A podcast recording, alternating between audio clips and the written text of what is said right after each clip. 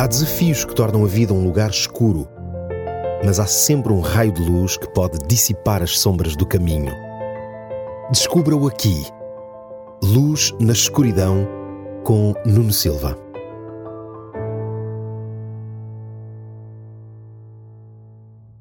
Quando chega o verão, existe uma procura maior por sobremesas refrescantes. As mais procuradas nessa altura do ano são gelados. E há um gelado muito famoso, em forma de cone, que é um dos mais procurados há já várias décadas. Os sabores originais desse gelado mantêm-se ano após ano, mas também todos os anos surgem novos sabores desses gelados para o mercado. A maioria das pessoas que come esse gelado aprecia a parte inicial, onde está a geleia dos sabores. Mas o motivo principal pelo qual esse gelado é famoso é pela sua parte final, o vértice do cone, onde está um pedaço concentrado de chocolate.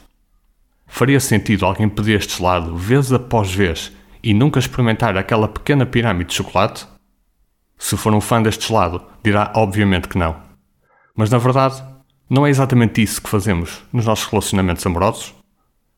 Iniciamos uma relação e aproveitamos a parte colorida que vem com os primeiros tempos do brilho e do encanto.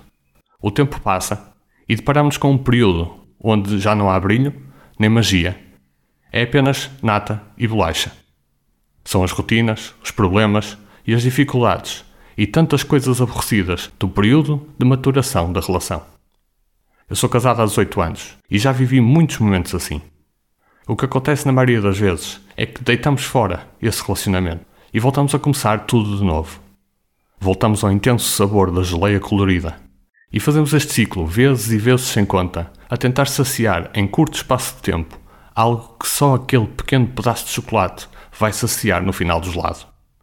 Só aqueles que forem capazes de amadurecer assim que acaba o encanto do início de uma relação é que vão poder ter o prazer de usufruir da felicidade completa de uma relação.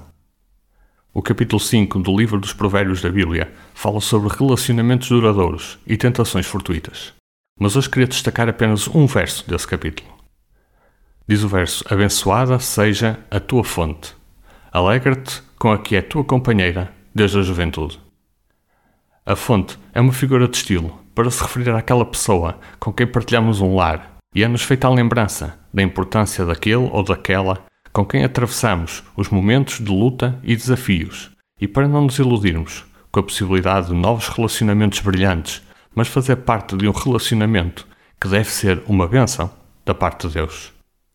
O meu desafio para si hoje é que tome a decisão de aceitar passar pelos desafios e dificuldades de amadurecimento da relação, e assim você verá que o melhor ainda está por vir.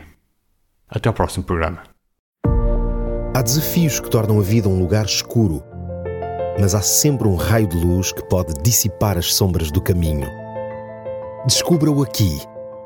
Luz na escuridão com Nuno Silva.